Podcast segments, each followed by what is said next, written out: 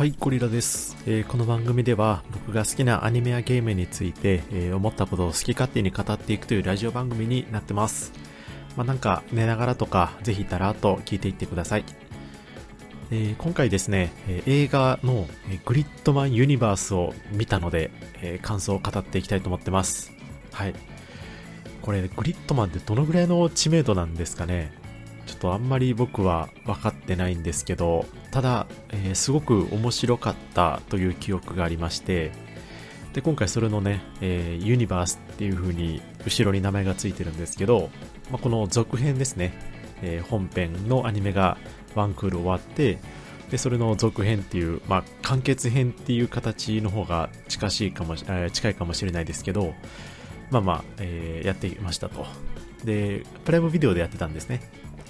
で、これ改めて見たんですけど、えーグリッドマンとね、あの、ダイナゼノン見てないとおそらく何にもわからないと思います。本当にね。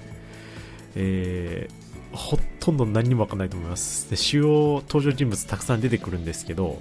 まあまあ、で、お祭り騒ぎしながらですね、まあ新たな脅威敵と戦うみたいな感じなんですけど、もしね、見ようとしてる方がいれば、えーグリッドマンと、そしてダイナゼノンをちゃんと見てから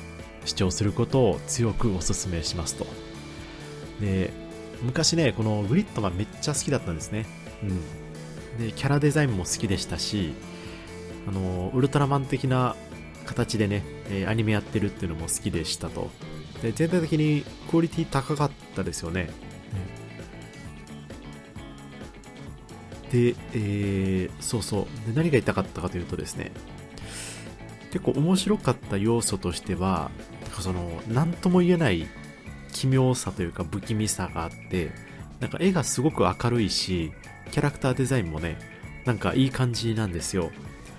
で、にもかかわらず、なんとも言えない不穏さみたいなのがあってね、で、それが少しずつ明らかになっていく感じが、あの、とても良かったと思ってます。あと、新世紀中学生みたいな謎のネーミングセンスの変な軍団もね、あの、それぞれキャラが立ってて好きでしたと。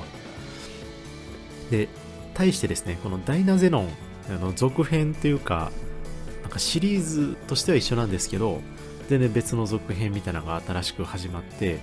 でこのダイナゼノンがね、実はあんまり好きじゃなかったんですよね。てかまあグリッドマンが好きすぎたゆえに、なんか、ダイナゼノン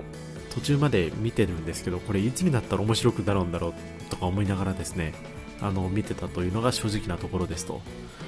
で、実際なんか大きなどんでんな、どんでん返しとかもなくてですね、なんかふわっと終わっちゃったような印象がありまして、なんか同じようなストーリーなんですけど、なんか決定的に何かが違う、うん。なんか違ったんですよね、グリッドマンとダイナゼノンで僕の中で。なんかそんな感じの印象が、えー記憶が残ってますという感じですね。で、今回のグリッドマンユニバースに関しては、まあいろいろあってですね、まあ、ダイナゼノンのメンバーがグリッドマン同盟がいる世界にやってきてですね、まあ、みんなで巨悪に立ち向かうみたいな、まあ、そんな感じですね。あの映画でよくあるあのプリキュアとか仮面ライダーみたいな感じでですね、あの歴代ライダーがやってきてみんなで仮面ライダーキック一斉に放つみたいな、まあ、そんな感じのノリだと思ってください。はい。で、この映画ですね、このグリッドマンユニバース、えー実は評判がすごく良くて、で僕の好きなあの映画レビューアーの、まあ、YouTuber であるツッチのムビログっていうですね、あのツッチさんが、えー絶賛してたんですね。で、Amazon プライムでも星5だったんで、まあ、かなり期待してたんですね。で、見た人も大体まあ高評価をしてたんじゃないかなというところで、で、あの、序盤は良かったんですよ。っていうか、おお、グリッドマンや懐かしいみたいな、響優太やみたいな、っていう感じで良かったんですけど、で、最終終わりに近づくにつれて、もうなんかちょっとガチャガチャしすぎてて、ななんていうんですかね、とりあえず、とりあえずやったぜみたいな感じでね、ズババババンって終わったんですよね。これはこれでいいんですけど、ちょっと、あの、冷たい、詰め込みたいこと全部詰め込んだみたいな感じがですね、ちょっと僕的には、あの追いつけなかったというのが、え正直なところでしたかね。でこのただじゃあそういうのが嫌いなのかっていうと全然好きでこの最後の最後に向けてね熱い展開が怒涛のごとく押し寄せてくるみたいなのが好きなんですよ。で現にグレン・ラガンとかキルラキルラキルとか好きだったんで、まあ、トリガーの作品とか大体好きなんですよね。でも今回のそのグリッドマンユニバースに関してはなんか集大成というか総まとめみたいな要素が結構強く出過ぎててて、えー、手が一回多かったと思うんですけど 出過ぎていてなんかねちょっと物語としてはちょっとさすがに詰め込みすぎやろみたいな感じだったんですよね。うん。でそれを評価してくれる評価する人の方がほとんど多いとほとんどだと思うんですけどなんか僕の視点から見るとなんかお前らがお前らこういうの見たかったんやろ感がねちょっと前面に出過ぎてるような気がしてて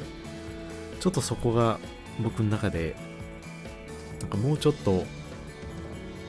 全部入れなくてもよかったんじゃないかなみたいなところがね。でそれよりかはあの何て言うんですかね。スパッと物語として一個楽しいもっと面白いものが作れたのじゃないかなってちょっと思っちゃったっていう感じですね。なんかメタルギアソリッド4とかでもなんか伏線回収にちょっと重きを置きすぎててなんか新しい展開が少なかったかなっていうちょっとそういう不完全燃焼ですかね。ちょっとその例えがちょっと分かりやすいか分かんないですけど。メタルギアソリッド4的な意味でのちょっともっと俺の知ってるメタルギアはもっといろんな謎が出てどんでん返しがあってすごくてみたいなからそこをちょっと期待しすぎてた感はちょっとあるかもしれないですね。はい。でもあのよもぎがねあのインスタントドミネーションを使って会場を足止めするシーンはですねちょっとおおってなりました。はい。でやっぱねここすごいなと思ったのがあの日常の違和感の見せ方。ここはねあの相変わらず、えー、非常に秀逸だなと思いました。で、かなりね、序盤の方でね、あの、ゆうたが、あの、立花に学校の廊下みたいなところで声かけるんですけど、で、この窓ガラスの向こうでね、なんか人型のものがもぞもぞ動いてるみたいな、なんかそういう描写が一瞬あったんですけど、思わずね、巻き戻ししたりして見てたんですけど、まあ、すいません、今って多分巻き戻しって言わないですよね。早戻しって言うらしいんですけど、まあまあいいや。で、まあそういうね、気づく人は気づく。まあ、あれは多分気づきやすいようにやったと思うんですけど、親っていうところの演出。あとは、あの、アレクシス・ケリブが、あの あの、立花のお父さんみたいな感じでね、嫌だよ、コスプレだよ、みたいな感じで出てきたりとかですね。なんか、いつからおかしくなってるんだ、みたいな。視聴者に、あれ、あれっていう振り返させる、この、なんか手法というかね、あの空気感を作るのがね、あの、すごく上手やなと思いましたね、やっぱり。で、改めて僕、グリッドマンで一番好きだったポイントがですね、なんか日常のやりとりなんですよね。で、その次に、あの、亀の怪獣が、あの、ネタばらしするシーン。実はこの世界っていうのは、一人の女の子が作ったんだよ、みたいな。なんかそういうネタばらしも好きだったんですけど、なんかね、日常パートが僕すごい好きだったんですよね。なんかエヴァンゲリオンとかでさえ、早くしとこい、しとこい、早く来いみたいな感じだったんですけど、このグリッドマンに関してはね、戦う前の方が好きみたいな。なんかね、喋り方のテンションが、とか、その、間とかね、これが嵐の前の静けさ的な不気味さがあって、なんか何とも言えない奇妙さがあるんですよね。なんか空気感というのか、なんか目を奪われるんですよね。なので、なんか、うん、シーンとしては静かなのに、なんか退屈じゃなくてずっと見れるみたいな、まあ、そんな感じの不思議な魅力があったと思ってます。で、実際、アクセスフラッシュまでがちょっと僕のピークになるかなって思っててで、あ、その後か、アクセスフラッシュって言って、トーっていう、ああそこまでですね。で、この、結構敵に幻とかかけられていて、うん、これどうすんのみたいなところに、その、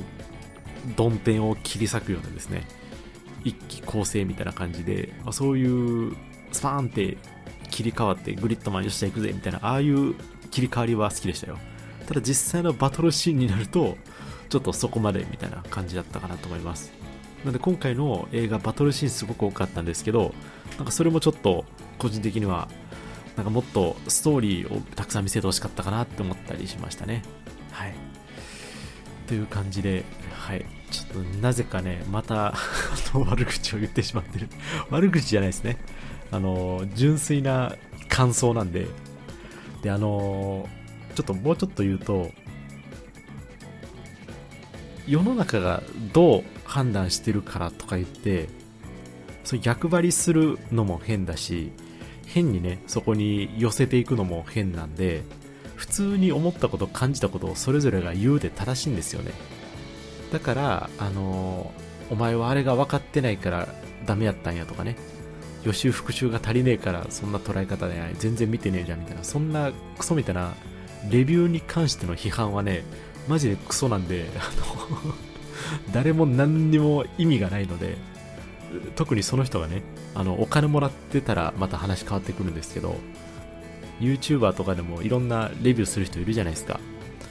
なんかああいう人たちに対してね、食いかか、食いついてる、ん？なんて言うんですかこれ。食らい、食らいついてる？あれ？なんて言うんだろうこれ。食いつく？食いかかるでいいかな？まあいいや。あ、噛みついてるや、そうそうそう。噛みついてる人ですね。なんかあれはね、ちょっと何してるやろうなってちょっと思ったりするので、ね、まあまあそれはいいんですけど、なので、なんか、ね、料理番組とかでも、とりあえず食べて第一声美味しいって言わないといけない空気とかもあるじゃないですか。ああいうのが、あの、すこぶる嫌いな人間なんで、これからもあの、正直ベースでね、ええやんとか、あの、微妙やんみたいなことをね、あのー、好き勝手に語っていくというラジオになっているので、ちょっとそこだけご了承お願いいたします。はい。でも一回は見た方がいいと思います。グリッドマンダイナゼノン見た人は、えー、見るべきではあります。ある意味完結編みたいな感じなんで、なんでね、そこは、あの、あえて、なんか、否定せずにですね、ぜひ見てくださいという感じですね。はい。ということで、今日はこれで終わりたいと思います。最後までご視聴いただきましてありがとうございました。失礼します。